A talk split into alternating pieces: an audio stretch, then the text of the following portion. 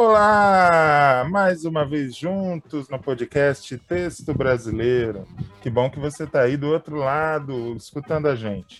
Meu nome é José Vitor Hack, eu estou em São José do Rio Preto, como você já está acostumado. Fábio Marquezine também participa, direto de São Paulo, capital. E Reinaldo Maximiano, direto de Uberlândia, Minas Gerais. Fábio Marquezine, como é que você está no dia de hoje? Tá tudo bem aí?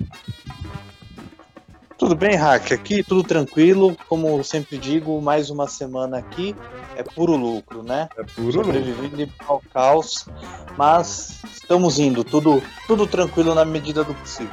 Isso aí. Na medida do impossível, vai dando para se viver, já diria Rita Lee. Reinaldo Maximiano, tudo bem aí em Minas Gerais? Tudo bem na medida do possível do humanamente viável, né, gente? Porque esse país, eu vou te falar, gente, é, é FEBEAPA. FEBEAPA perde, perde. Mas estamos vivos, somos teimosos, né, Reinaldo?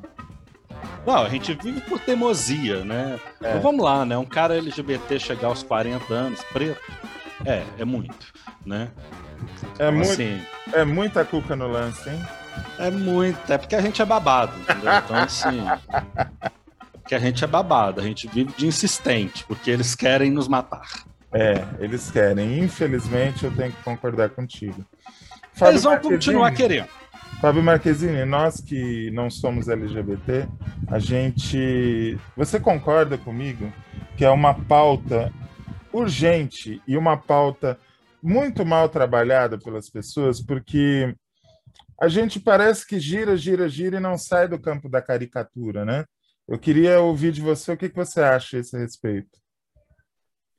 Eu acho que, assim, é, é triste falar que a gente tem que ainda falar sobre isso desse modo como uma denúncia, porque isso não era nem para ser uma pauta, era para ser algo comum, era para a gente estar tá vivendo de uma forma em que isso não existisse, que todo mundo tivesse seu espaço, principalmente no audiovisual, principalmente é, na televisão, de uma forma ampla, geral e restrita, né? Mas assim, eu acho que estamos avançando, eu acho que o debate está sendo aberto mesmo com os empecilhos, os empecilhos que a gente vê politicamente, até socialmente, mas eu acredito que a gente está caminhando a passos largos para uma melhora nessa questão e uma abertura total para todos, né? E para todas, é, no audiovisual, no texto, na televisão, enfim, vários aspectos. É necessário e a gente tem sempre que abrir espaço para esse assunto. Exato. Não é, não é militância vazia, não é lacre, isso é a realidade. Essas pessoas existem e precisam ser representadas uh, nas telas, como todos nós, né? Todos nós merecemos e precisamos nos sentir representados. Para isso, hoje, o podcast traz a Germana Belo, a nossa convidada do dia, que vai falar conosco sobre essa questão da representatividade LGBT nas telas. Tá? Quem é a Germana? Ela é co-criadora, co-produtora e co-roteirista da websérie Red, de 2014. Ela venceu os prêmios de melhor série brasileira no Rio Web Festival, isso em 2017, melhor série dramática no Rio Web Festival e no New York Web Festival de 2017. Ela é co-roteirista da websérie Sui Generis, de 2017, que é uma coprodução do Brasil com a Nova Zelândia. Escreveu e dirigiu o curta-metragem N50, uh, The Cleaners, de 2015, esse filme, produzido na New York Film Academy. Ela é palestrante, ela dá cursos, é uma pessoa que sabe do assunto e que não está aqui para simplesmente militar. Ela sabe do que ela está falando, é uma pessoa experiente no audiovisual e vai trazer uma contribuição legal para o debate. Germana, que bom que você topou o convite, muito obrigado. Tudo bem aí? Tudo certo também, como vocês falaram, né? Na medida do possível, a gente caminha. É, obrigada pelo convite mais uma vez. É um tema, enfim, faz parte da minha vida, né? É, então, é sempre muito, muito bom falar sobre isso. Que bom. É, existe é, alguma dificuldade uh, com relação a talvez colocarem o profissional LGBT numa gaveta, num nicho e não enxergá-lo na sua totalidade? Ou você acha que é isso mesmo, faz parte? Uh, é necessário talvez um pouco de, de, de foco nessa questão para que a gente supere o preconceito, a discriminação e a falta de representatividade?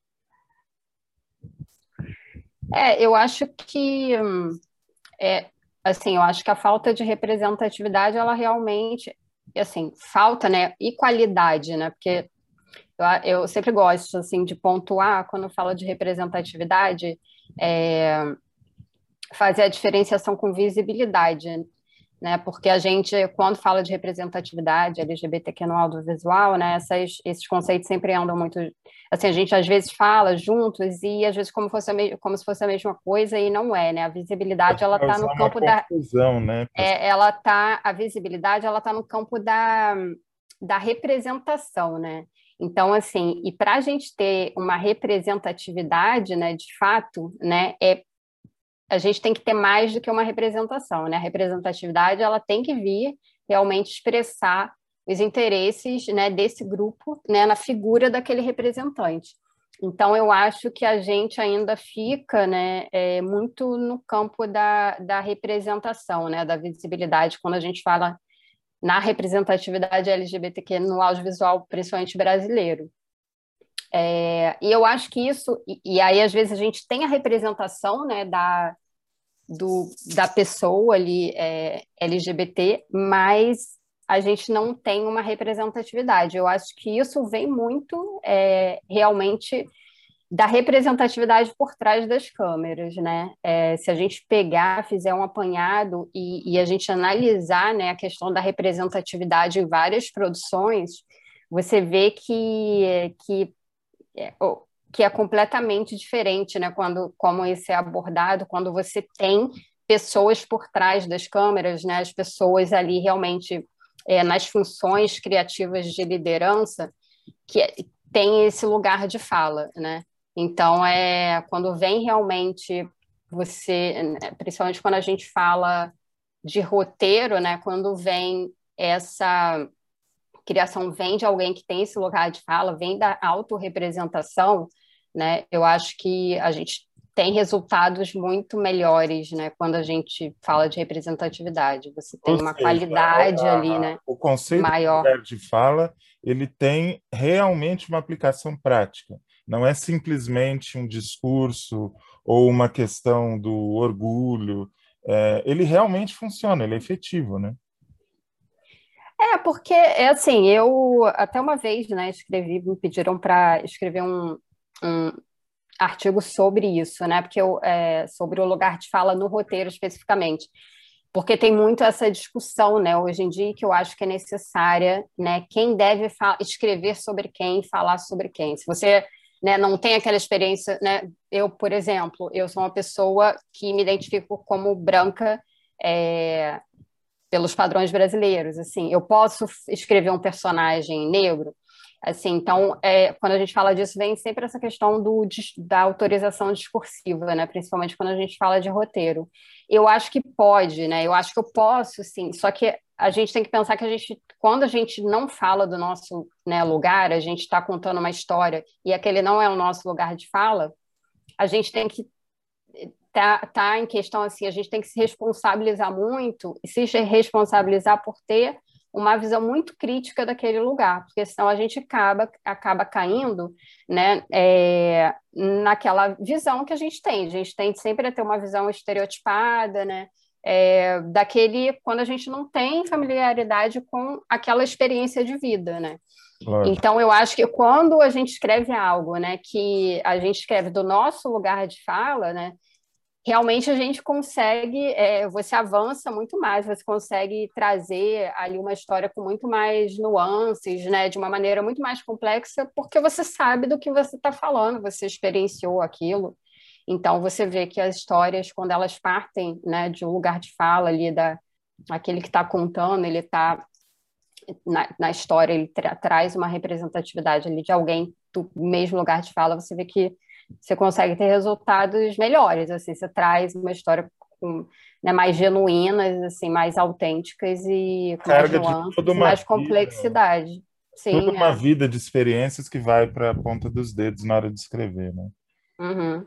Reinaldo Maximiano, ah, por favor, entra na conversa. A Germana está à disposição. Germana, bem-vinda. É muito bom Obrigada. te ouvir. Obrigado você. Muito bom te ouvir. É, Eu vou colocar uma questão, mas é, porque ela passa por um ordenamento político. Então é uma questão um pouco desconfortável, assim. porque eu acompanho muitas discussões do audiovisual e aqueles relatórios anuais, aqueles relatórios que a Ancine costuma, é, né, por obrigação, disponibilizar né, para a sociedade brasileira. Assim. E o relatório que nós temos assim mais recente com relação à, à diversidade, o informe de diversidade, é um informe de 2016, né, que foi é um informe de 2018 com dados referentes aos anos anteriores, principalmente 2016. E naquele momento teve um Rio Content, né, um Rio Content. Reinaldo, é, desculpa te interromper. Você está querendo Oi. dizer que desde o governo Temer não se tem nenhum, nenhuma informação a esse respeito, oficial. É, o dado estatístico mais recente é o informe de 2018, que é a, a verdade 16. Diversidade de gênero, raça nos longa-metragens brasileiros lançados em salas de exibição em 2016. Esse informe, ele é datado de 2018. A consolidação dele foi no dia 15 de 1 de 2018.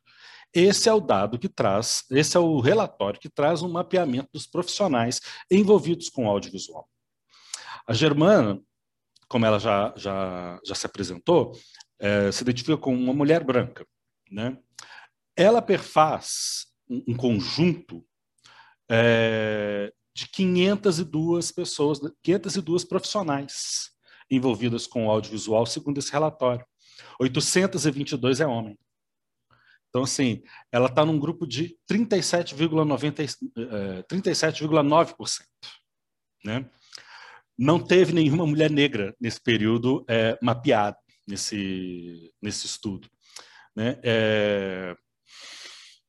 Enfim, né? então nós estamos falando de representatividade, estamos entrando nessa questão mais da, né, das questões LGBTs e tal, mas nós ainda temos uma dificuldade enorme no audiovisual, porque como eu estava dizendo, naquele evento do Rio de Janeiro, é, foi apresentado um levantamento do audiovisual brasileiro em que se colocava isso como uma meta.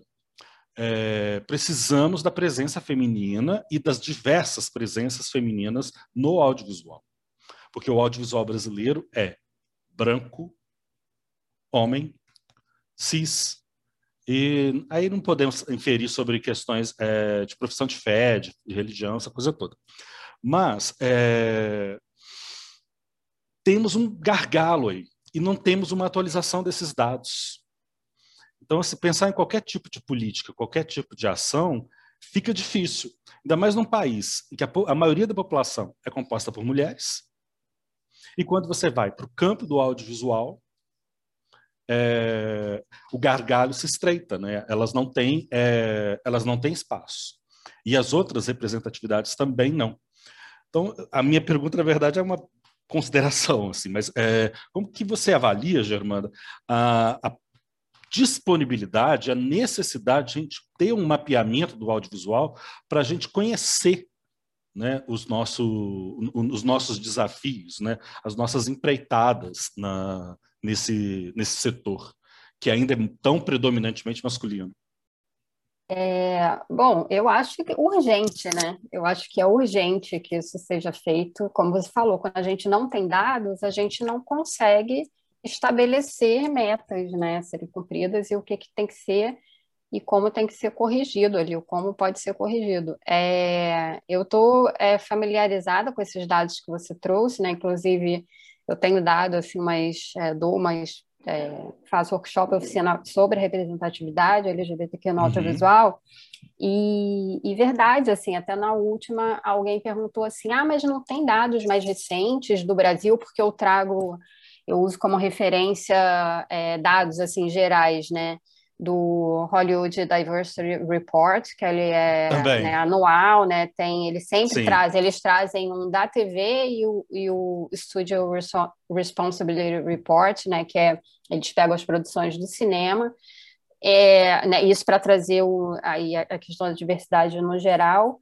É, da representatividade LGBT que tem a, tem a GLAD, que traz assim, mas o que está sendo representado na tela, né? Não tem, não traz uma visão assim, né, da, enfim, do, de quem é que está realizando, mas Brasil, como você falou, o último que a gente tem é esse de 2000, é, que foi, né, consolidado em 2018 e, e enfim, e, e que com longas, né, metragens lançados no circuito comercial em 2016, e, e, quer dizer, ou seja, né, não é nem uma amostra grande, né? Então não, você é. vê o quanto assim que na verdade a gente está no escuro, né? Eu acho que a verdade é essa. Quando a gente fala de Brasil, se a gente quiser falar disso hoje, dessa representatividade, eu acho que hoje a gente está bem no escuro, sem saber como é que tá, né? Eu, eu acho assim, porque como você falou, eu também, o último dado que eu tenho é esse. Eu ainda procurei para minha outra última oficina eu falei, gente, será que tem alguma coisa que eu não consegui descobrir mais? Não, agora você até me confirmou, assim, me deixa mais tranquila também que eu não estou trazendo dados atrasados, e realmente não tem. E eu acho que é urgente, né? Eu acho que realmente, é... enfim, eu acho que hoje em dia é muito complicado, né? Quando a gente fala de governo, assim, eu, é... a gente sabe como é que está a, a situação, e eu, eu acho que é, às vezes é difícil, eu não sei, sabe, se a gente tem que ficar esperando é, pelo governo para fazer isso, porque eu acho que esse, nesse não vai acontecer. Então, eu acho que realmente deveria existir, assim, seria bom se existisse alguma iniciativa do setor privado, sabe? Como existe, no caso, no setor né, corporativo, a gente tem dados muito atualizados, assim, a McKinsey é uma, uma consultoria que todo ano ela faz né, um, um estudo, assim, muito é, né, robusto sobre isso, a questão da diversidade no ambiente corporativo. Então, você tem todo ano esses dados aqui no Brasil, o Instituto Etos, no audiovisual. É, eu acho que na falta, né, de uma realmente de uma iniciativa governamental, né, de alguma ou que exista políticas para que isso seja feito, né? É, pelo menos a Ancine, eu acho que ela devia realmente, é, eu, quer dizer, né? No caso, está faltando essa eu acho esse movimento da Ancine, mas não sei. É, não sei, acho que se tivesse pelo menos uma iniciativa, né, de, sei lá, no setor privado, eu acho que, que realmente está complicado e isso faz falta.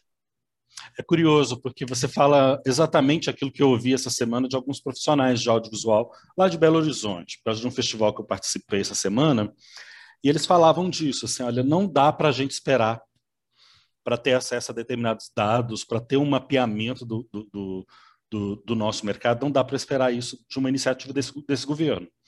A gente vai ter que criar um observatório, a, a gente vai ter que fazer. A trágica reeleição deste governo, que é uma possibilidade, né?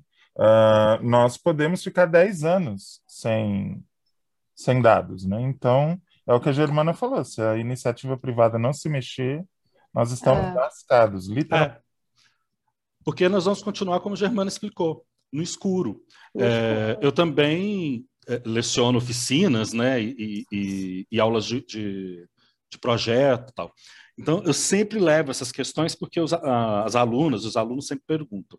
E perguntam também sobre dados atualizados. Né? Aí é aquele momento que você... Gente, lamento, desculpem, mas esse é o dado. Esse é o dado atualizado que temos, né? que é um dado ainda de governo Temer. Né? E aí vai é crescente. Não quero entrar muito na seara, muito, na seara política, mas assim, é um projeto, é um projeto muito claro. Nós não temos um Ministério da Cultura, nós temos uma secretaria especial, setorizada ao sabor dos, dos acontecimentos, né? Num, num ministério ou no outro. E me parece, e eu, e eu saí convencido, eu saí convencido naquela noite, a Germana agora também me convence. Assim, a gente vai precisar criar pelas nossas, pelas nossas mãos, porque desse governo, que parece, não vai sair. Né? E se a gente for pensar que o setor audiovisual foi muito impactado, primeiro, a economia da cultura, que a gente não entende, não compreende bem. Né? E o impacto, principalmente da pandemia e das políticas que já vinham para o setor pré-pandemia. Né? Então já existia uma questão pré-pandemia muito séria. Então, continuando o assunto, eu queria trazer o Fábio Marquezine para a conversa. E antes do Fábio falar, eu queria dizer que todos nós precisamos aprender a conviver com a diversidade. E quando eu digo conviver com a diversidade, não é apenas, olha que legal, tem ali a, os negros, tem aqui os índios, tem aqui os, os homossexuais, está aqui a comunidade uh, da, da, etnia tal. Nós precisamos é, incutir esse conceito em tudo que nós fizemos. Porque a compartimentação da, da dos produtos uh, ela atende uma necessidade do momento, mas o que todos nós queremos é que ela seja desnecessária daqui a pouco, né? E eu não sei se a gente está nesse caminho. Eu vejo cada vez mais as minorias sendo uh, jogadas para um canto, né? Como a Germana acabou de dizer, nós não temos dados sobre o que essas minorias uh, representam, né? E se nós não sabemos o que elas representam, fica muito difícil da gente poder ter uma perspectiva de futuro, de bom, vamos lidar com isso de que maneira, né? Fica tudo sempre muito uh, como se fosse um interesse uh, particular, ou seja, determinado governo de esquerda tem interesse particular nesse público, uh, por isso privilegia ações de orgulho, de representatividade. Não é assim que funciona. Uh, determinados governos dão destaque a essas questões porque são questões humanas, são questões de pessoas que pagam impostos, que vivem as suas vidas e que merecem respeito e merecem se ver representadas na tela, né? Uh, eu acho que o Fábio concorda comigo e eu gostaria que ele encaminhasse uh, a questão dele para a Germana, para a gente é, aprofundar essa discussão. Não é verdade, Fábio? Não, é, e é, a gente viu há pouco tempo, né, que agora tudo vai ter um crivo, né? O governo só vai liberar, liberar verba para aquilo que é interessante a ele, né? O gestor então, do audiovisual é um pastor. E é um desastre, né? Então, enfim, né? A gente fica assim perdido a cada porrada que a gente toma. É, Parece um, um João Bobo, né? Aquele boneco que você vai batendo, vai e volta, fica perdido. É, é no momento nós estamos só indo. Ainda não é, começamos a voltar. Germana, é, a gente até fez um, um, painel com a Rosana Herman, né? E a gente geralmente fala muito sobre televisão.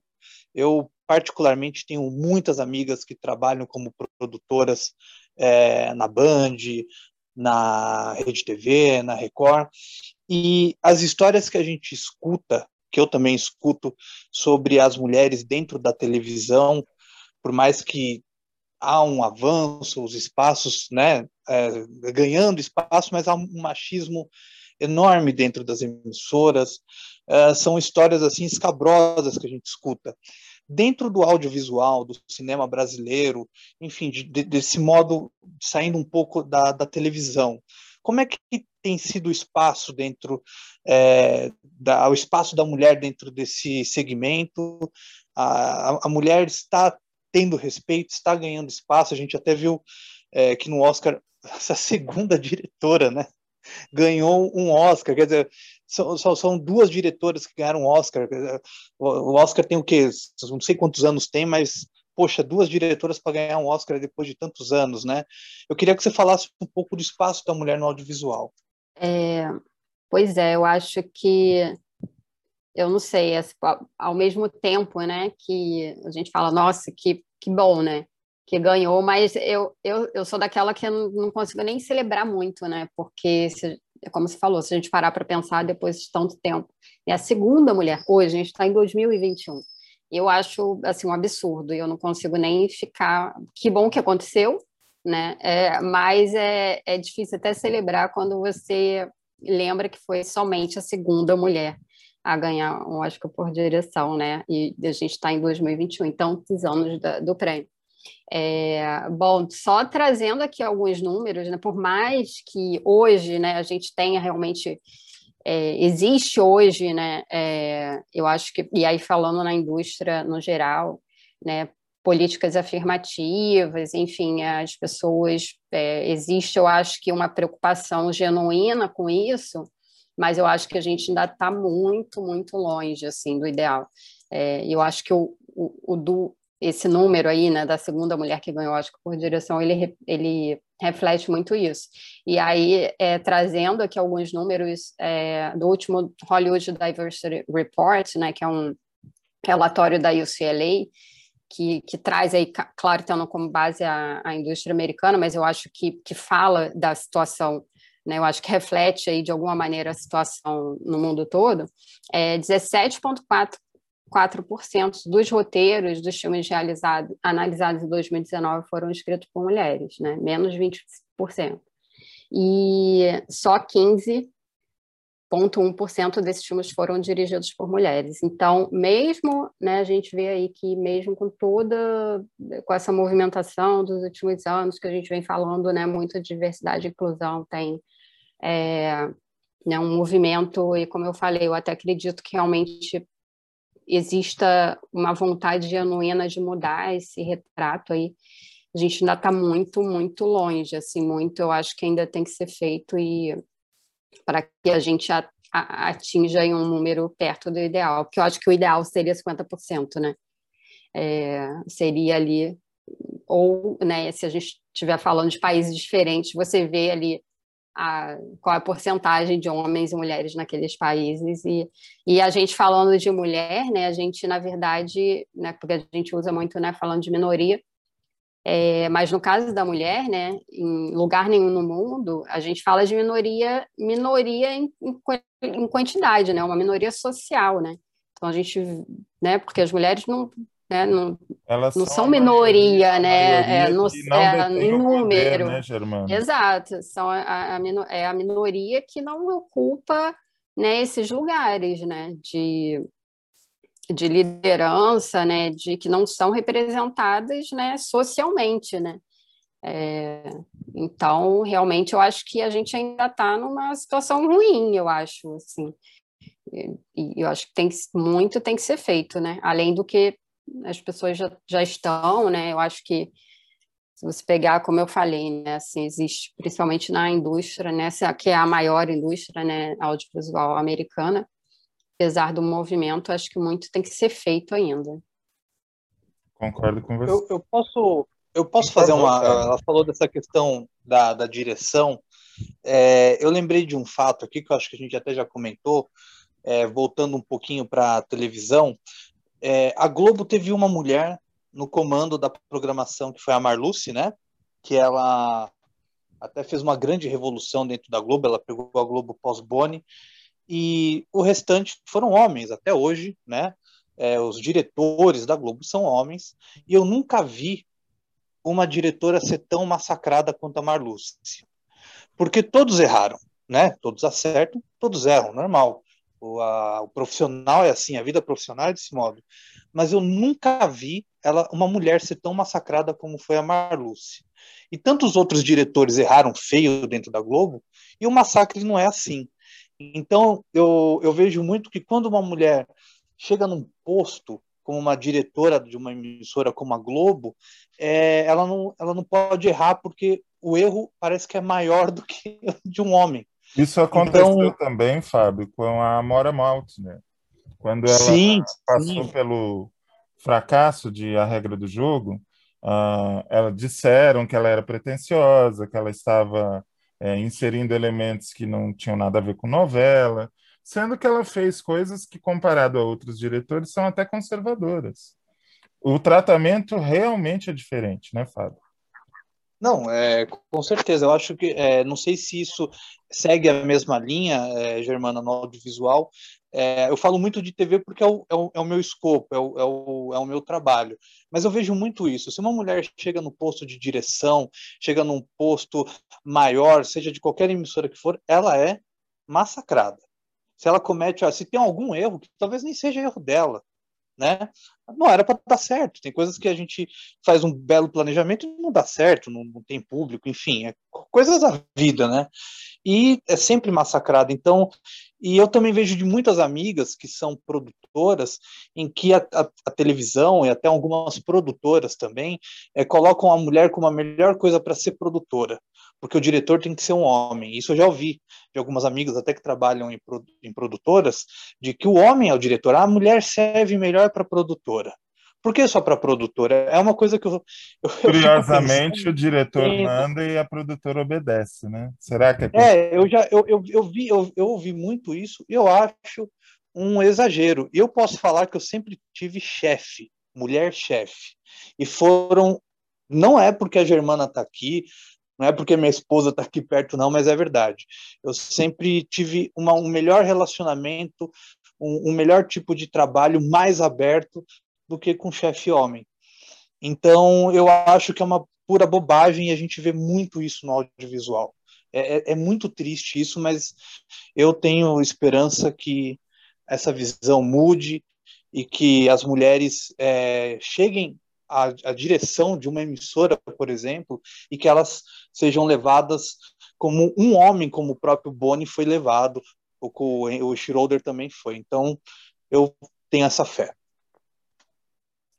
É, só pontuar assim que é, isso é uma realidade, né? E eu acho que é uma realidade em todos os né, espaços, assim, no audiovisual, e quando a gente fala de mulheres em cargos de liderança, isso realmente eu acho que é uma coisa que, que acontece, é, é real, assim, não só, né? Eu acho que a mulher é mais cobrada, como ela também se cobra, né? Existe até uma pesquisa, eu não tenho aqui, eu vou até procurar se tivesse pensado, tinha trazido assim, existe uma pesquisa, números fizeram uma pesquisa sobre isso, né, sobre o é, quando, assim, para mulheres se candidatando a alguma, pessoas se candidatando a alguma vaga, né, e como as mulheres, assim, não se candidatam, a menos que elas tenham um nível de preparação, assim, enorme, e às vezes os, os homens super menos preparados, eles se candidatam, assim, né, confiantes que vão conseguir, né, a vaga.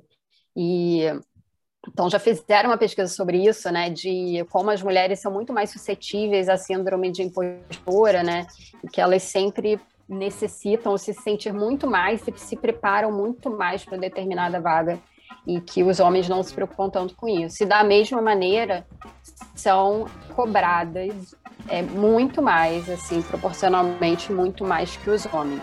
Isso é real, assim, não é impressão, isso acontece muito em tudo, em todos os espaços, assim. É isso. Da, no segundo bloco a gente vai continuar falando desse assunto. Também vamos pagar a nossa dívida. Estamos devendo, né, Fábio? A continuação do, da discussão dos desenhos animados.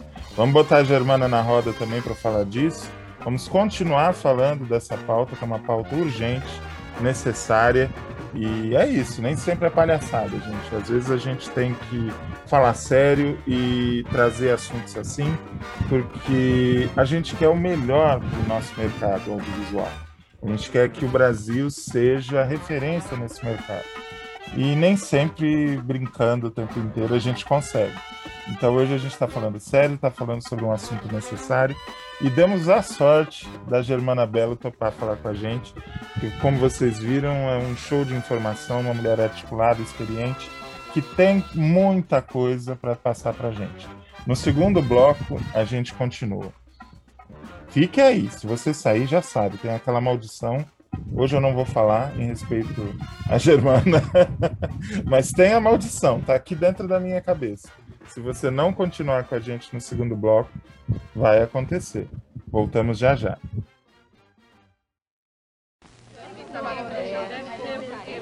São secos, mas ficam maravilhosos com lanolina. Os meus normais, ovo. Os meus oleosos, limão. E para clarear, camomila. Anticaspa. Fortalecê-los, babosa. Ei, ei, esse é novo. É proteína. Vida nova para os meus cabelos. E para completar a beleza, creme rinse Colorama. Produto. Aí, pessoal, pintou garrafinha mágica! Pepsi! Junte 8 tampinhas de Pepsi Litra ou 16 de Pepsi Média e troque por uma garrafinha mágica que vira uma caneta genial! São canetas de várias cores. E tem mais! Você também troca por uma garrafeira para guardar sua coleção. Mas o meu melhor truque, vocês ainda não viram. Exige suas tampinhas.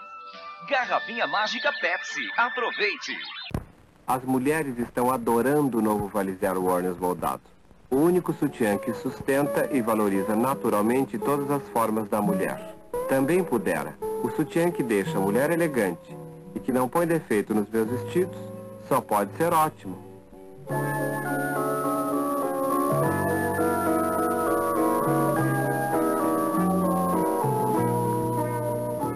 Se eu fosse você, só usava Vale Zero. José Vitor Hack, me fale, tem algum novo projeto em mente? Então, eu estou pensando em fazer um podcast onde a gente discute o que acontece na televisão, no streaming, na internet, no rádio e em tudo que se refere à comunicação. Você acha que é uma boa ideia? Perfeito, Hack.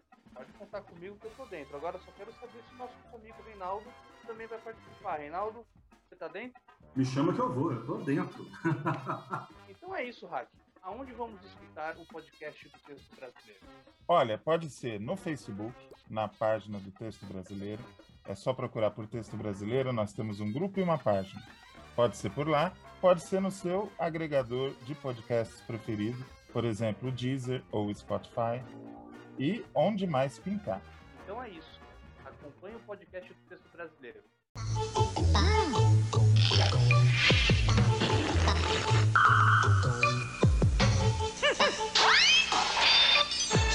o Faidomania! São seis super copos importados e inquebráveis pra você. Entre nessa, todas as tampas de 7-Up estão valendo.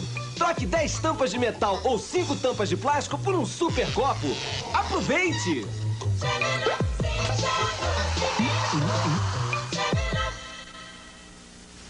Manchete desta semana traz reportagens reveladoras sobre as personalidades e fatos mais atuais.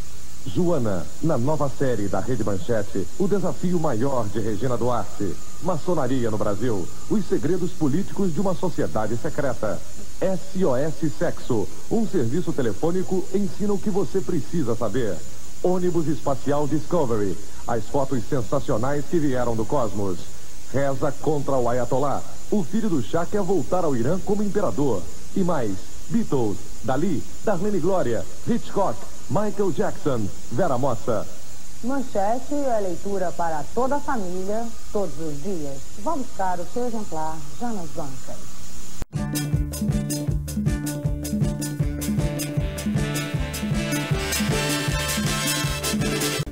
Eu não falei que o intervalo era rápido? Estamos de volta, texto brasileiro no ar, com a nossa convidada especial Germana Belo, com Fábio Marquezine e com Reinaldo Maximiano. Germana, uh, você gosta de desenho animado? Não, para ser sincera, eu não sou consumidora de desenho, assim, eu já eu gostava muito, eu acho que até o final, assim, né, como em geral criança gosta. Mas eu sou uma pessoa que tem meio, sei lá, resistência. Assim. Sabe que eu tenho um primo que não consumiu na infância e consome na idade adulta. Ele inverteu a lógica, né? E você gostava quando era criança, hoje não consome mais. É não, é, eu amava, é, só que hoje. É, e eu sei que tem muita coisa boa, né? Assim, em todos os sentidos, assim, em termos né, das narrativas e tal. Enfim. Não, roteiros incríveis. Incríveis, né? Eu sei que tem. É, eu sou ciente, mas não sei o que, que é, assim. No programa sei. passado, nós fizemos um top 5, cada um fez aqui, dos desenhos que marcaram a infância. E prometemos para o programa seguinte continuar o assunto. Você seria capaz de fazer um top 5 dos desenhos que você mais gostava de assistir na infância? A memória é boa? Olha, eu acho, eu acho, mais ou menos, vamos ver. Eu acho que eu gostava muito de Caverna do Dragão. Nossa, eu amava. E eu lembro, agora até pensando, acho que eu tinha um crush, assim, na, em uma das personagens, assim, feminina, mas eu certamente não, não, não sabia o que, que era na época, mas eu acho que tinha alguma personagem ali feminina que eu gostava. É, Pica-pau. Ótimo. É, Smurfs. Smurf. Ou seja, né? Você já tá vendo a idade. Era assim, essa época eu assistia, já tô, tipo, somos, né? somos contemporâneos, Germana. É, e Smurfs, mas o quê? O que, que eu falei? Pica-pau, Caverna do Dragão, Smurfs.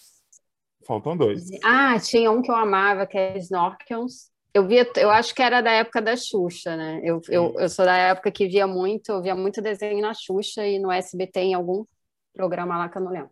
Ah. Quatro, deixa eu ver o outro. É... Nossa, difícil. Deixa eu ver.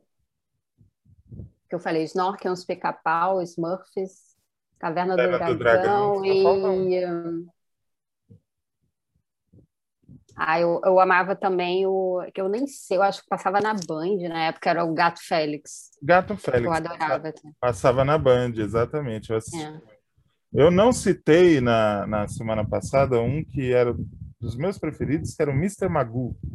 Ah, e o curioso é que, olhando, ele é um roteiro até avançado para a época, porque o Mr. Magoo é um personagem completamente fora da caixinha, né? Uma coisa não é heróico, não é irônico, ele é atrapalhado, ele não enxerga. Eu sempre tive uma queda pelos marginais, por essa coisa meio à margem da, da- do heroísmo e tal. Nossos amigos Fábio Marquezine e Reinaldo Maximiano também falaram da, dos desenhos deles na semana passada. Nós ficamos para discutir e encerrar esse assunto essa semana, falando sobre a produção nacional. E a produção nacional, ela tem algumas coisas interessantes, como por exemplo, Super Drags. Super Drags, eu não sei se é a primeira, mas talvez seja o primeiro desenho nacional onde a questão LGBT é colocada claramente, sem subterfúgios e com graça e leveza e tal. Foi, é de 2018 a série. Foram só cinco episódios, mas já o suficiente para colocar a série na história. Reinaldo, você se lembra de algum ícone LGBT dos desenhos animados? Tirando o He-Man, que você falou que tinha crush, não é isso? não, eu não tinha crush no He-Man, não. Mas é, ele era. Eu Você não gosta de crush- louros? É esse o problema? Não, não, não, não. Eu até gosto de um lourinho, mas, mas, Mas não, não era de franja, né? Não de franja. Não, não, o problema do He-Man era músculos. Ah, Então, assim, demais. Eu gostava de uns tipozinhos mais normais, assim. O arqueiro, por exemplo, lá do, do, do Caverna do Dragão, eu achava lindinho, né? Mas era aquele tipinho, calma, só é louro. Aham. Mas o Super Drags que você mencionou, é, apesar de ser importante né, a- o lançamento dele, e eu tenho né, a feliz satisfação de ter tido um ex-aluno e ex-estagiário meu na equipe de desenho, né, o Diego, o... ele é problemático, né? inclusive na representação dele, assim, dos termos, das gírias específicas. Então, ele causou um certo Mas ele causou cômodo estranhamento dentro no público geral ou na comunidade? na própria comunidade, dentro do, do- do público que seria alvo, assim, né? Aham. Por reforçar alguns estereótipos, por reforçar algumas imagens e tal. Mas que bom que, que causou frisson, causou burburinho, né? Porque quando você vai, por exemplo, abrir a, a aba de séries e entra nas animações, na- lá na, na Netflix, você vai encontrar uma infinidade de, de, de desenhos japoneses, né, que são hoje os meus preferidos, que tem essas discussões de uma maneira muito dura, muito, muito forte, né? Então, assim, na década de set... tem um que eu gosto muito, não foi que eu citei na semana passada, mas é Lady Oscar, Aham. né? Que nós conhecemos aqui como a Rosa de Versalhes, Sim. né? É, que é uma animação da década de 70, baseada no mangá, né? um anime baseado no mangá japonês, que é a história de uma moça que é a quinta ou a sexta filha de um general do exército francês, que faz a guarda do rei, e é, e claro que ele espera um menino e não nasce, nasce mais uma menina. Então ele cria aquela menina como menino e ela vai se tornar chefe da guarda da Maria Antonieta, pré-Revolução Francesa, né? Então, é, tem umas discussões da funcionalidade de determinados papéis femininos muito fortes nessa série. E muito contemporâneos para uma série baseada num anime da década de 70, né? É, ela tem um relacionamento com um, um, um rapaz chamado André, né, que é um, um plebeu, né? Ela é nobre, né? Ela é, ela é do exército, então ela tem uma casta social, né? Elevada se comparada dele. Uhum. E, é, e é interessante porque ele tem umas certas resistências, porque ela se veste como homem, ela se comporta como um, um homem, e ela faz uma, ela tem uma, uma, uma autodefinição é, interessante, que ela fala assim, é, antes de ser mulher eu sou um soldado. Uau! Assim, gente, ui, ui. Muito bom. Ela, ela, se reconhece como um soldado, tá? Uhum. É, então, assim, olha, olha o tamanho né, da, da, da discussão que o desenho está trazendo. A gente pode trazer uma série de outras análises e problematizações, aliás, precisam ser feitas, devem ser feitas. Mas, assim, olha o peso da, da, da coisa. E o curioso, é um anime, é um mangá escrito por uma japonesa, por uma mulher. Uhum. Fazendo é, é, essas discussões, né? Então, assim, na minha lista, olha, eu citei a Super, Super Aventuras, que era da TV Manchete, se a Germana estava preocupada com a questão do, da idade por causa do show da Xuxa. Você ganhou. Chile. eu vi a Xuxa na manchete. Eu vi a Xuxa na manchete. Ganhou. Super Aventuras. Temos um Super vencedor, Aventuras. senhoras e senhores. o o, o Super Aventuras era uma coisa interessante, assim, que ele era um também baseado no mangá, né? Era um anime que contava clássicos da literatura universal em 20 minutos, com animações de diferentes autores, diferentes traços. Então é. você tinha do traço realista ao traço talvez até mais próximo do infantil, mais redondinho. Então assim, é, era uma história pela perspectiva do, do, da, de quem estava ali pelo roteiro, trazendo aquilo para o universo de crianças de 7 a 10 anos, e cada episódio era um traço diferente, era um artista, uma artista diferente que fazia esse, esse traço, né? Então, é, aí você teve Drácula, você teve Frankenstein, você teve nossa, Romeu e Julieta, e todas as só ícone. E todas essas histórias eram histórias que se dedicavam a, a falar de morte para crianças de 7 a 10 anos. Olha isso. Muito bom. Muito e é uma série da década de 70 também. Então, assim, todas as histórias têm morte, todos os episódios têm morte. A morte acontece. E a morte é inevitável. Então, assim, existe a morte, a morte é inevitável. Isso para criança. Pô, fiquei interessado nisso daí. Viu? Tem os episódios no, no, no YouTube. Quem está nos ouvindo, só procurar Super Aventuras, já vai aparecer manchete. Então, assim, assistam. É, o episódio de Romeu e Julieta talvez seja o mais bonito. E o episódio de Narciso também é um episódio muito bonito. Então, assim, é, sempre com a presença inevitável da, da morte. Agora, meu crush mesmo era o Speed Racer, eu tinha um crush no Speed Racer. e eu tinha um crush no, no Joy, que fazia par com a Rita no Pirata do Espaço. Tudo isso é da manchete, gente. Tudo isso é arqueologia. Para descobrir a minha idade, tem que fazer datação, porque acabou no 14. Escuta, My Crush no Speed Racer, você queria entrar no carro e dar um rolê, né? Mas eu tinha crush na Rita também, ou seja, a, a bissexualidade era uma coisa que gritava no, no Reinaldo desde cedo. Hum. Porque a Rita, no Pirata do Espaço, ela não era, e é uma coisa parecida que eu sinto também pela, pela Oscar, né? pela lei de Oscar. Uhum. Ela não é mulher que se curva à fala de homem. Não. Isso me dá um crush terrível. me dá um crush. Porque elas, elas não aceitam ajuda. Sim. Elas não aceitam ajuda, elas não querem ajuda, elas vão para a luta, elas se machucam, se cortam, elas se machucam gravemente, mas não tem homem para proteger, saca? Isso me... A Julieta também tem isso, né? Do, do, do Shakespeare, né? Não precisa de homem.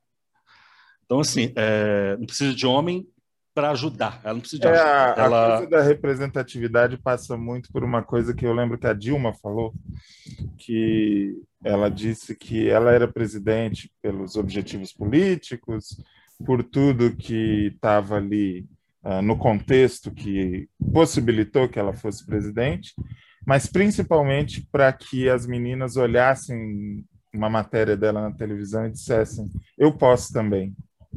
É, isso é importante. Né? Isso é importante. Daí a gente avalia, por exemplo, a, importante do, a importância do Pantera Negra, de uma, enfim, de uma série de coisas, porque eu posso também. Chegou lá, eu chego também, né? Eu posso também, exatamente. Por exemplo, É, tem aquela, tem até uma, uma né, frase que usam assim de referência, é, que é em inglês, né, que fala if you can see it, you, you can be it, né, que é, Uhum. é usado justamente para falar dessa questão da representatividade feminina e tal. Isso, exatamente. Fábio, ficou faltando você falar de algum desenho? Ou você considera o assunto encerrado com esse show de arqueologia do Reinaldo? Ah, o, Reinaldo, o Reinaldo assistia o Quartel do Pé com Pano na TV Celsior, né? Meu Deus Ou não, do não, céu! Não vamos exagerar. Eu não, não, é sei se, brincadeira.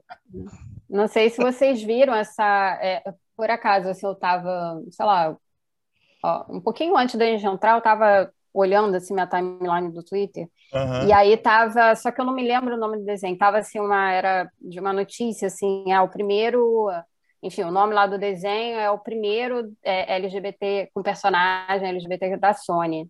Então acho que é uma notícia que acabou de sair aí, Ó. acho que é alguma coisa que vai lançar e, e tal. Isso está se espalhando e está se espalhando da maneira correta, porque antigamente, antigamente eu estou falando há 10 anos atrás, existiam desenhos animados que tinham essa questão ah, velada, como o Bob Esponja, né? Eram usados até, não é desenho, mas os Teletubbies, eram usados como uma espécie de bandeira sem ser, na verdade. E É agora não, agora são Tem um nome para isso, né? Tem um nome para isso. O nome disso é queer coding. Queer code. né? Que o queer coding é que aquele que você, né, que você levam você a consegue, entender, é, né? você tem aquele traços, né, né, quando a, quando a representatividade, né, ela está muito no campo da invisibilidade, né? Então a gente, né, tem aí esses conceitos de queer code, queerbaiting, né? Uhum. Queerbaiting hoje ainda a gente, né, fazem muito uso ainda, mas o queer coding, principalmente, né, ele era usado muito quando a gente ainda estava num, num, num momento, né, que essas questões eram muito, né, censuradas e tal. E aí você tinha, né, aquele personagem que pelos traços, né, é, é, você algum tra algum traço ali que você consegue, principalmente quem faz parte desse grupo, identificar, né? Uhum. Mas não é falado, né? Não é abordado, então é tudo velado, né? E só que tem esses códigos, né? Sim. Que são bem visíveis. É o caso do Shun de Andrômeda, do, do Cavaleiros do Zodíaco. Eu não sou muito do Cavaleiros do Zodíaco, não, mas é, ele é ele é mais afeminado, do grupo de rapazes, ele é o mais afeminado, ele é o mais é, sensível, ele é o que mais chora. É, enfim, ele não faz o estereótipo do, do, do, machão do restante do grupo, principalmente do irmão, né, que é o Wicked Fênix, né? Uhum. Então, assim, é, ele tem traços muito diferentes, mas ele não é uma mulher. Mas a gente sabe que ele é, ele não, ele, ele é um, ele não é um homem como os demais do grupo. É um Isso é interessante. Poderia, mas poderia. Aí você vê o tamanho da polêmica que o cara faz só porque o cara usa saia. Saia eu também uso, uso calça, calça indiana. Então, É assim, inacreditável, né? Melhorem, pessoas, melhorem. 21, esse tipo de questão, né? Mas, enfim. O cara tem que ser mais homem por, por, por isso ou por aquilo. No remake que a Netflix fez, acho que Shun acabou assumindo uma feição feminina, acabou sendo uma moça. E, e também é o remake que fizeram do She-Ra, né? É, e que a, que a, que a She-Ra é uma combatente, que aí tem aquela coisa do soldado mesmo, né? Que a gente não viu na, no desenho original, porque essa parte da história não passou, ficava em flashbacks. Mas a gente acompanha a, a, deser, né, a, a desertora, né? A mulher que desertou. Uhum. Germana, eu queria te perguntar qual a lésbica uh, que você viu na televisão. Uh, quando eu digo televisão, estou abrangendo o streaming também, tá? Uh, qual é a lésbica que você viu na televisão que você olhou e falou assim: essa tá bem feita, essa tá, essa sou eu, essa me representa, essa fala por nós. Se é que ela existiu, eu espero que tenha existido. É, nossa, a primeira assim, que me vem à mente, uma recente, que é de uma série chamada Vida. Não sei se você conhece, é uma série do, do Stars, que é hum. é um canal que chegou até recentemente vi, através do Amazon Prime aqui no Brasil. Você consegue assinar através do Amazon Prime, não sei se você conhece. E é essa série, assim, acho que ela é muito, né? É, mais uma vez é um, um, um exemplo assim de como é, é importante a gente ter nas funções criativas, né, é, as, as, pessoas que têm aquele lugar de fala e como isso faz diferença, porque é uma série criada, é, escrita pela Tânia Saracho, que é, ela é americana de descendência mexicana e uma mulher lésbica, a, a sala de roteiro dela é toda de mulheres é, latinex, como eles chamam, né? Então tem como, lá nos Estados Unidos, né? Que, enfim, né? Você tem pessoas de vários países que são identificados como como latinas, eles chamam de latinex, uhum. e mulheres e cis e trans na sala de roteiro é, e ó, é, acho que é metade, pelo menos, é, gay, gay ou bi. É, então, e você vê isso né, na, na, na, narrativa da série. Tem uma personagem que é a protagonista, que tem até um episódio assim que ela tem uma fala, né, que eu até comentei no Twitter, assim, que eu sigo a Tânia Sarati, e ela interage muito com as pessoas. Eu até comentei, assim, na época, tuitei uma coisa assim para ela. É, agradecendo, assim, porque realmente, e é uma fala, assim, que eu me senti muito representada, hum. que, que só consegue vir realmente de alguém, é o tipo de fala que qualquer pessoa tentando se colocar nesse lugar não, não vai escrever, sabe? Por mais que você tenha uma visão crítica sobre essa, a vivência de uma mulher, é, no caso a personagem, ela é, ela é bissexual, por mais que você tenha essa vivência, é, se você não estiver naquele lugar, é o tipo de fala que eu acho que você não chega lá, sabe? Sim. E, e foi, acho que, um momento, assim, uma, uma das personagens que eu mais me senti, assim, representada. É, que aí, no caso, essa personagem, que ela, né, americana, de origem mexicana, né? Então tem essa coisa do, do, do latino e uma mulher é, bissexual, mas muito mais... Na verdade, ela é que eu acho que é até muito, né, que eu, que, como eu me identifico, e, e, na verdade eu só consigo falar nisso porque a gente fala em português, porque em inglês não, acho que nem tem como falar isso. Porque uhum. assim, eu me identifico muito como uma mulher bissexual, mas homoafetiva, né? Sim, sim. É, então, e é exatamente essa a questão da. E inclusive personagem... isso quebra uma, uma série de, de, de pensamentos do homem hétero. Uh, porque o homem hétero acha que ele é o único autorizado a separar afeto de sexo, né? Uhum, uhum. É, com certeza. E eu acho que é, é interessante, né? Porque, na verdade, assim, eu, isso essa, não dá nem para fazer, né? se a gente fala inglês, não dá nem para fazer essa diferenciação. É, mas eu acho que em português, o português possibilita, né? E o fato da gente também ter, usar essas expressões, né? Quando a gente fala dessas questões, a gente usa né, de, né, a pessoa homoafetiva, é, homossexual, e eu acho interessante essa. E realmente isso é uma coisa que mais, assim, né, nomeia né, a minha experiência enquanto né, uma mulher que não é hétero, né? É ser bissexual e homoafetivo. Então, eu acho que é, assim, eu acho que aí essa, essa personagem, enfim, a maneira que ela, que ela é escrita e, e retratada, algumas falas dela, assim, eu acho que foi quando eu me senti mais representada, assim. Uhum.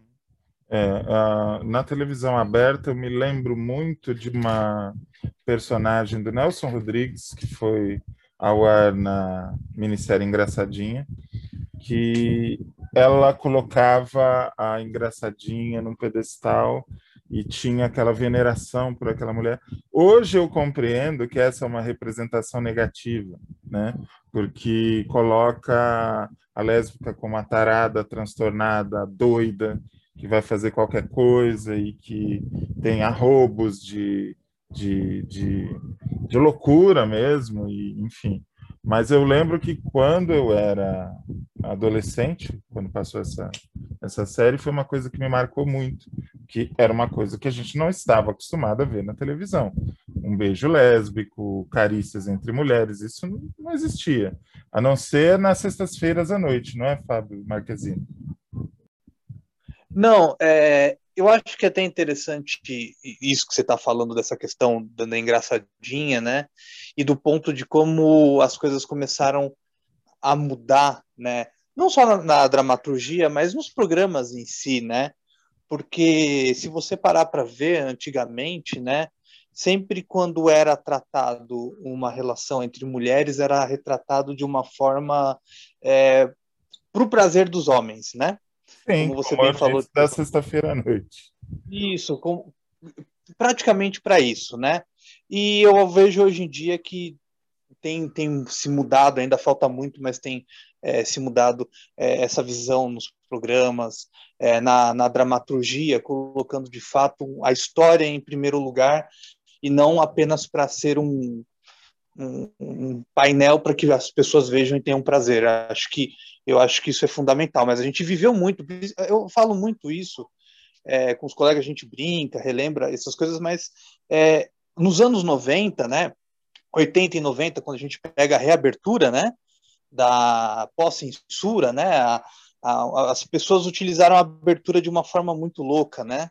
Tipo, não tem censura, tudo liberado. Então, é, era uma chuva de informação é, para quem foi adolescente nos anos 90, como foi o meu caso, e muito deturpado até então, né? Uhum. Era, é, eu, eu vi uma chamada que o SBT, isso não é mentira não, tem no YouTube, o SBT exibiu de segunda a sábado filmes eróticos, que eles, é humor, é, filmes eróticos de humor, né? Duas horas eróticos da tarde. De humor? Como assim, eróticos Duas... de humor? Não, era aquela, aqueles, é, aquela, aqueles filmes tipo Porks, né? Ah, e, que usavam, enfim, aquele, filmes, é, é enfim, é, de, de, jovens, aquela coisa toda, Porks, né? Fica Duas horas da tarde. Isso, assim. Ah. Duas horas da tarde. Então, sempre a gente, né, naquela, naquela época, né? É, tudo bem que até hoje é muito mais fácil quem quer ver um negócio desse é muito mais fácil do que foi nos anos 90, mas a gente recebia esse tipo de conteúdo é, de uma forma muito deturpada, né?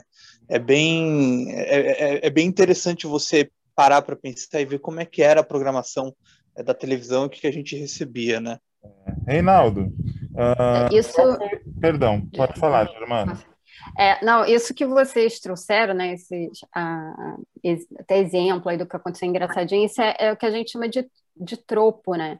Que uhum. é, né, essa, o tropo ele é uma convenção né, narrativa né, que é usado para descrever situações que, que por essa recorrência, é, se torna um clichê, né? É, e ele é, é, muito, acontece muito frequentemente na caracterização dos personagens LGBT, né? Que, que e são baseados né, em ideias estereotipadas, né? Ou preconcebidas desse grupo.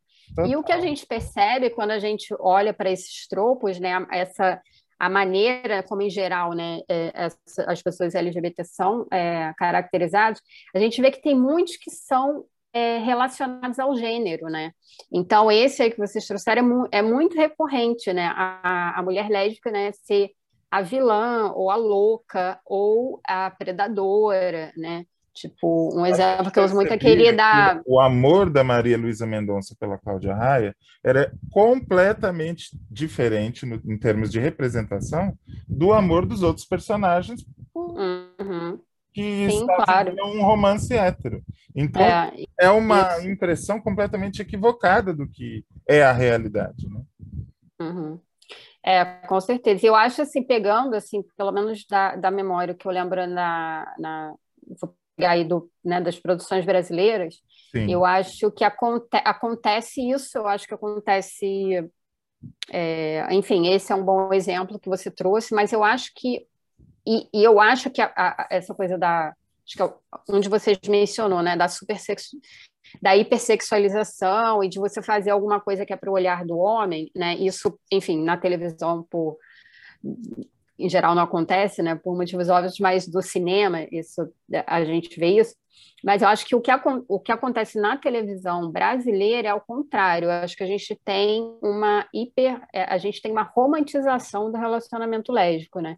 É, então, é, você meio que dessexualiza né, aquele casal para ele ficar mais palatável, né, mais aceitável para aquele grande público, que aí não é só o homem que quer ver duas mulheres se pegando, é o, o, o público inteiro. Então, assim, um, um exemplo muito. É, acho que tem vários, mas é, um, assim, muito claro era um casal lésbico da novela de uma do Manuel Carlos, acho que era em, não era em família, não. É, ah, esqueci o nome, mas que era a Giovanna Antonelli e a Tainá Miller. Apesar delas terem dado era assim, em família, um beijo. Sim. Era em, em família, né? Uhum. É, era assim, umas, né? Tipo, elas tiveram lá um, um relacionamento, enfim. É, mas era uma coisa super né, romantizada, assim, tipo, teve uma coisa que eu achei uma da muito ruim, assim, muito ridícula, que depois elas se casaram até deram um beijo, assim, um beijo até, assim, sabe, para valer. Mas é. E aí depois elas, depois, num momento assim que elas iam para o quarto da lua de mel, elas começaram a fazer uma dança, assim, sabe? Uma coisa muito, tipo, parecia ganso, sabe? Tipo, aquele, uma dança de acasalamento, entendeu? Acho que os caras se inspiraram. A gente não. Deve ter sido isso, os roteiristas. Não podemos mostrar elas se pegando como qualquer casal se pega depois que vai para o quarto, depois de se casar. Ela tá dançando. E aí fizeram e fizeram uma dança de acasalamento, né? Aquela uma coisa que virou muito assim clichê que as pessoas fazem piada, né? Que é quando assim um casal de lésbicas uma penteando o cabelo da outra, sabe? Tem muito você pegar assim. então tem essas coisas tipo, também. Não tem uma namorada. É o outro é o outro lado, é o outro lado, né, da quando você não hipersexualiza, né, principalmente isso, né, para o olhar masculino você romantiza para fazer a coisa mais palatável, né? É. Reinaldo Maximiano, nós temos pouquíssimo tempo, mas eu não posso Oi. deixar de perguntar para você qual é a lésbica que te abriu essa possibilidade em termos de audiovisual. Que você olhou, como nós falamos da Engraçadinha, a Germana citou essa série. Tem alguma personagem lésbica que você olhou e falou: Nossa, que coisa, que choque? Porque eu, eu sou muito sincero quando eu vi Engraçadinho, para mim eram verdadeiros choques visuais aquilo, né? Porque ia para o campo do amor e eu não via aquilo como como natural com a formação que eu tinha no, no lugar que eu saí, né? Era uma coisa muito doida olhar aquelas uhum. mulheres lindas se amando, né? Uh, você, qual é a, a lésbica que te abriu essa possibilidade em termos de televisão, cinema, etc? Uma coisa interessante que a personagem da Maria Luísa Mendonça faz na Engraçadinha uhum. é, é, quando ela revela para a Engraçadinha que é Letícia, né? Quando ela revela uh, o amor dela e a Engraçadinha retruca falando assim, isso é Tara. Aí ela grita, então... não chamam meu amor de Tara. Aos, prantos. Se, aos prantos, ela até se desfigura. É. Até se desfigura, assim. Mas, é, é, mas ali tinha uma coisa. A, a Letícia, na, na, na, fase adulta, ela é uma vamp, a roupa já é uma roupa justa, um cabelo parecido com a Rita Hayworth. Então tinha uma coisa ali da mulher fatal. Né? Uhum. Tinha uma coisa que eu concordo com a leitura da, da Germana. Agora, a lésbica que me fez, lésbica, né? Esse termo é tão esquisito. Uh, não sei, eu acho estranho. Uh, uh, mas eu concordo, é o termo usado, né? Então, assim, é...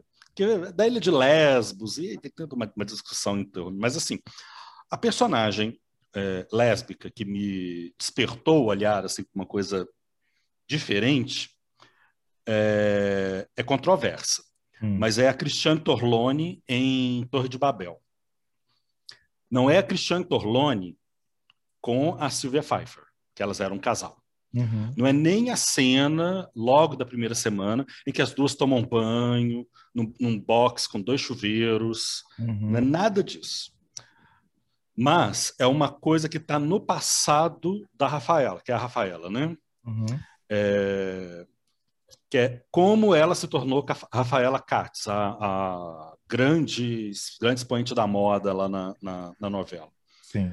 Que ela era Creuza Maria, uhum. né, na, na, numa fase do passado que a gente não vê, né, não tem flashback, mas conta. É contado. Numa cena rara da Torlone com o Juca de Oliveira. Uhum. Né? Então, assim, é uma adolescente que descobriu um afeto e que demonstrou esse afeto com uma menina da rua, foi pega pelo pai, foi espancada e expulsa de casa. Meu Deus. Então, assim, é, essa é a história da Rafaela Katz. Né? É, e Torre de Babel vinha com muita coisa, né? vinha com muita bomba né? para estourar, estourou até um shopping, mas vinha com muita força nas abordagens. Né? Então, essa era, era uma. E o. Mas você vê o destino Rafa... dessas personagens, né? A ingressa. A... Eu esqueci o nome da personagem da Maria Luísa Mendonça. A Letícia. Letícia. A Letícia se joga debaixo de um ônibus, de um caminhão, não é? Sim. A Rafaela, não só ela é expulsa de casa e tal, quando ela consegue se casar, reconstruir sua vida, tá bem de dinheiro, tá bem de tudo, é, ela morre na explosão do shopping porque o público não a aceitou a telenovela demorou a, a, a fazer personagens que tenham vida e um final normal, né? E nessa cena, é, exato, né? Mas aí contou muito a rejeição que armaram em cima da novela. Uhum. É, eu não sei nem se era uma rejeição. Eu lembro da novela em 98, né? Uhum. Eu não sei nem se era uma rejeição do público apenas, ou se era mais uma rejeição da crítica. Eu sinto muito uma rejeição da crítica uh, as ideias, a proposta daquela novela, mas tem nessa cena da Cristiane Torlone com o Juca de Oliveira, né, é, pai e filha, eles se reencontram anos depois. Assim. E ela fala uma coisa que é assim: eu cresci, eu estudei, eu frequentei museus, eu não sei o que tal, eu sou feliz. E aí o pai olha para ela com uma cara assim de é nem desencanto, é uma cara de incredulidade assim, do tipo, mas você é feliz. Ela fala, eu sou feliz. Ele fala, né? Você é feliz ou invertida, né? Ele fala, ela fala, eu sou feliz. Então, assim, é... eu sinto falta dessa personagem ter tido um arco coerente com uma trajetória de uma personagem que atravessou muita coisa, Sim. muita merda, para chegar numa posição social. Sinto falta desse arco, muita falta. Ela foi, foi um, né? foi um personagem vítima, né? Como tantos muitos do fenômeno, né? Que, que é. tão recorrente que isso ganhou um nome, né? Chamado que é um também, né? Um tropo, né? O que eu explico para vocês que é tropo, que é o bury your gaze, né? Sim. E o bury enterre né? tão recorrente, fenômeno tão recorrente nas narrativas, né, com esses personagens que ganhou o nome as pessoas teorizam, né? Tem dissertações sobre isso.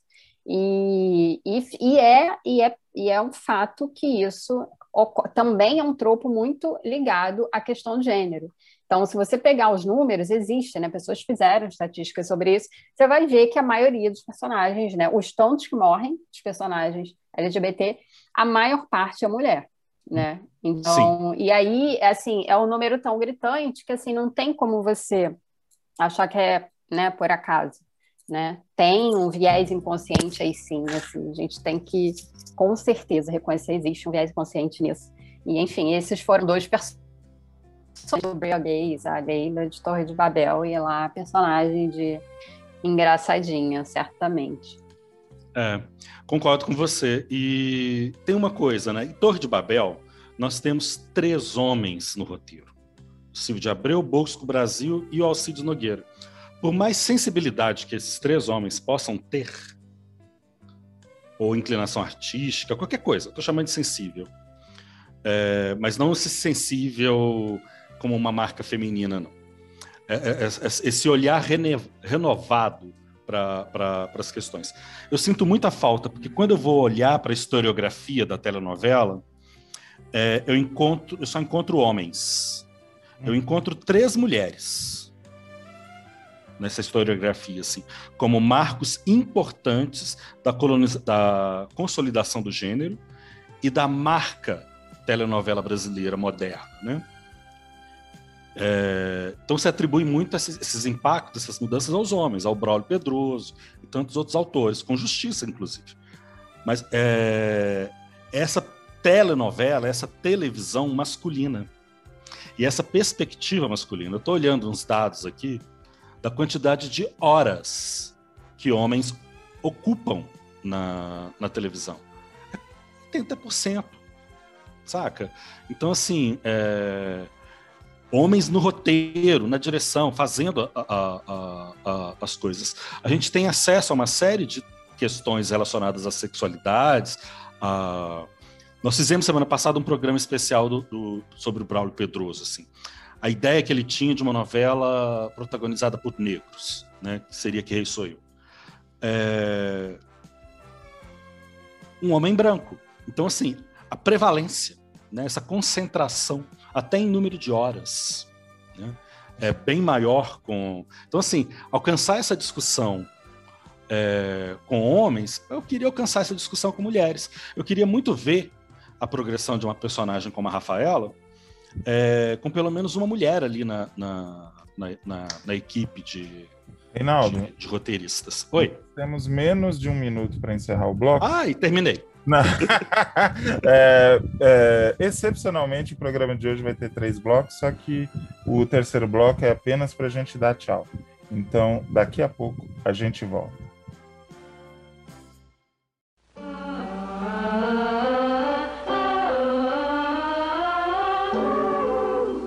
Há 50 anos e a cada novo dia, renovamos nosso respeito ao consumidor oferecendo-lhe o melhor de nós mesmos.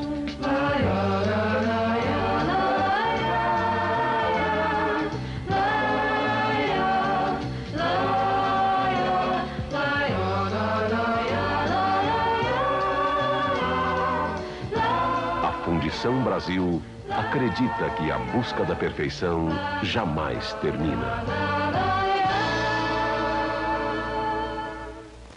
custa sua paz? Quanto é que vale um futuro mais tranquilo para os seus? me sabe, me entende. Demonstre ser uma pessoa inteligente. Com os pecúlios e tensões, com os pecúlios e tensões, com os pecúlios e tensões. KPM, KPM sabe. Entre na área e faça um gol na liquidação das liquidações da Bemoreira do Cal. Dormitório Bergamo para casal de 2.290 por 1.480. Futebol é gol e gol é na liquidação das liquidações da Bemoreira do Cal. Onde quer que você vá, você bebe, bebe Guaraná Brahma. O gostoso dessa vida é viver bebendo Guaraná Brahma.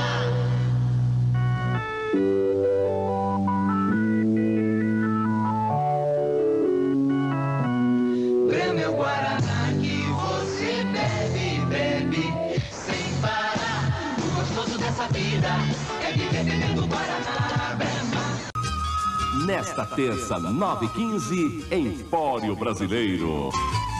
Poesia, música, caos e canto. Uma verdadeira roda de verso e prosa com Rolando Boldrin. Empório Brasileiro. Nesta terça, 9h15 da noite. Oferecimento: Clock, sinônimo de panela de pressão. Conhaque São João Navarra, o conhaque do milagre. E Círculo Verde, equipamentos para irrigação de grandes áreas.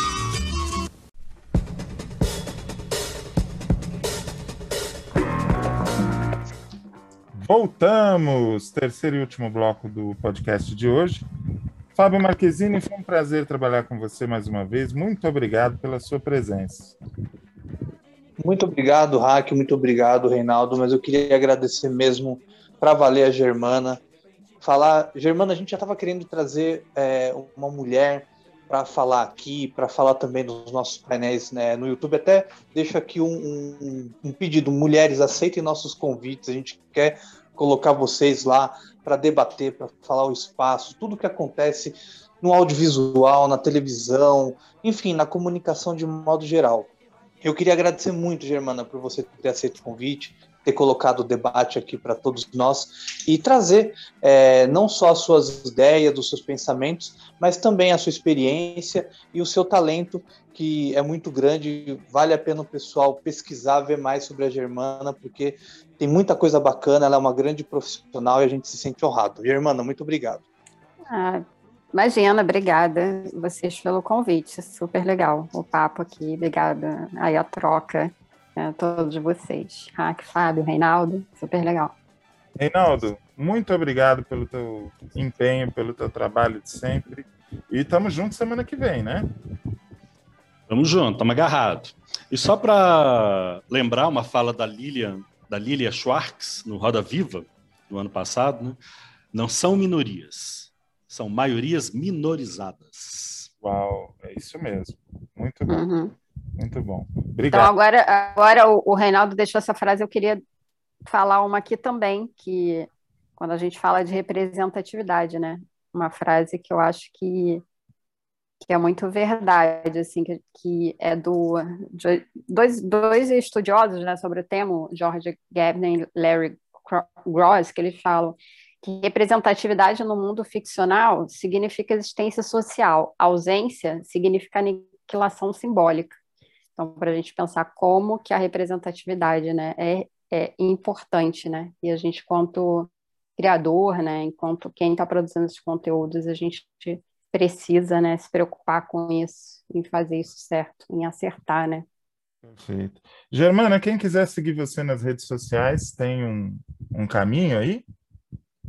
É, eu tô. É, eu ando meio de pinimba, assim, com rede social. Eu gosto, acho que a única que eu ainda gosto mais é o Twitter. Uhum. Então, no Twitter eu sou arroba, underline germana, no Instagram, arroba gebelo. No Facebook, eu, enfim, nem adianta muito, porque é difícil. Eu tô lá, assim, para estar tá lá o meu perfil, que eu tenho pena de apagar, mas dificilmente eu entro. Então, quem quiser trocar, pode ir lá, principalmente no Twitter, quem tiver. Twitter eu acho que é um lugar que, é, para mim, é a melhor rede social ainda. Uhum. Tem algum projeto seu rolando? Você está planejando alguma coisa para isso? Sim, a, a, quem quiser conferir assim, a, a, a, série, né, que eu. Que, enfim, tá, a Red a gente finalizou na sexta temporada, foi lançada esse ano. É, mas, enfim, a série vai continuar existindo aí. É, um, né, na, na web, quem quiser assistir, só ela tá no a sexta temporada tá até no YouTube. Se botar no Google, né, Red websérie, você vai achar. O Vimeo tem a no Vimeo on Demand, né, as cinco temporadas estão fechadas, né? Uhum. É, mas dá para assistir, você é Vimeo é, .com Red Web Series, você consegue assistir no On Demand. É, eu estou trabalhando né, em dois outros projetos, a, a Sui Generis também, se preocupa, se, quem procurar se, se o Sui Generis websérie é, vai achar lá, consegue assistir também, uma série também na mesma temática, não é lésbica, porque né, tem várias vivências dentro do leque LGBTQ, é muito legal, uhum. dirigida e produzida pelo pelo Roberto, que, que é um brasileiro, mas ele mora muitos anos na Nova Zelândia, e pro, então, por isso a, a, a coprodução. E eu estou em dois outros projetos, assim, bem legais também, de um até com a Alice Carvalho, que é muito conhecida também porque ela faz, é, também produz para a web, para esse mesmo público, uma, ela é, é protagonista e criadora da websérie Septo, então estou produzindo, estou é, escrevendo também, estou com elas uma outra websérie dentro da mesma temática, e uma outra que vai ser uma produção internacional, é, que deve com, começar a, a, a, gravar agora, já era para ter gravado ano passado, e é muito legal também dentro da mesma temática, é, e, vai, e, é legal que é uma, vai ser uma série bilíngue, gravada em São Paulo e em Los Angeles, então estou animada, assim, ontem a gente teve até uma segunda mesa de leitura, e tá, já está meio pronto, assim, a pandemia deixando, é, começa e, a gravar. o texto funcionou na mesa? Foi bem? Foi muito legal. A gente, ah, é a gente teve ano né? passado, né? a gente teve ano passado uma re, uma mesa e é, foi muito legal porque a gente viu várias coisas assim que não estavam funcionando, né? Porque é, é diferente quando você escuta, né? É, alto, é, né? Você consegue escutar. E aí a gente fez várias mudanças dessa da outra, né, do tratamento para esse, super e tá bem legal, assim, a gente teve um feedback muito positivo do pessoal que estava na mesa de leitura, né? É, muito legal. E, e, é uma história que eu estou escrevendo com a Nicole Payson, que ela é uma ela é ela foi ela é roteirista, assim, hoje ela escreve também, né? Mas ela ela é carreira assim de é, originalmente atriz e ela é super conhecida dentro desse nicho porque ela era protagonista de uma que foi assim acho, acho que a primeira série ever lésbica, sabe? É uma série chamada Anyone But Me, que foi dos anos 90, hoje ela está disponível no, no Hulu. É, e ela é muito conhecida, assim, é uma atriz americana, assim, bem conhecida desse público, assim, né, de nicho. Uhum. É, e é bem legal, ela é super, então tá bem legal, assim, criar com ela também, é, que ela é super talentosa, enfim, escreve super bem também. Então, acho que vai ser um projeto bem legal, assim. Não, vai ser sim. Uh, e eu espero que a gente consiga repetir esse papo mais vezes uh, e cada vez mais falando mais de assuntos mais leves com relação a esse papo e menos reclamando de governo, reclamando de falta de atenção para essa questão. Tomara que a gente evolua, né, Germana? Tá na hora. Ah, com certeza, né? Sempre, né? Tem que, tem que ficar positivo, porque senão. E, e aquilo, né? E buscando outras soluções, né? como com a gente certeza, falou aí. Né? Com certeza. Muito obrigado por ter cedido duas horas do seu tempo para conversar com a gente. Imagina, super obrigado. E a gente está de volta semana que vem. Um beijo, um abraço, aperto de mão. Tchau, tchau.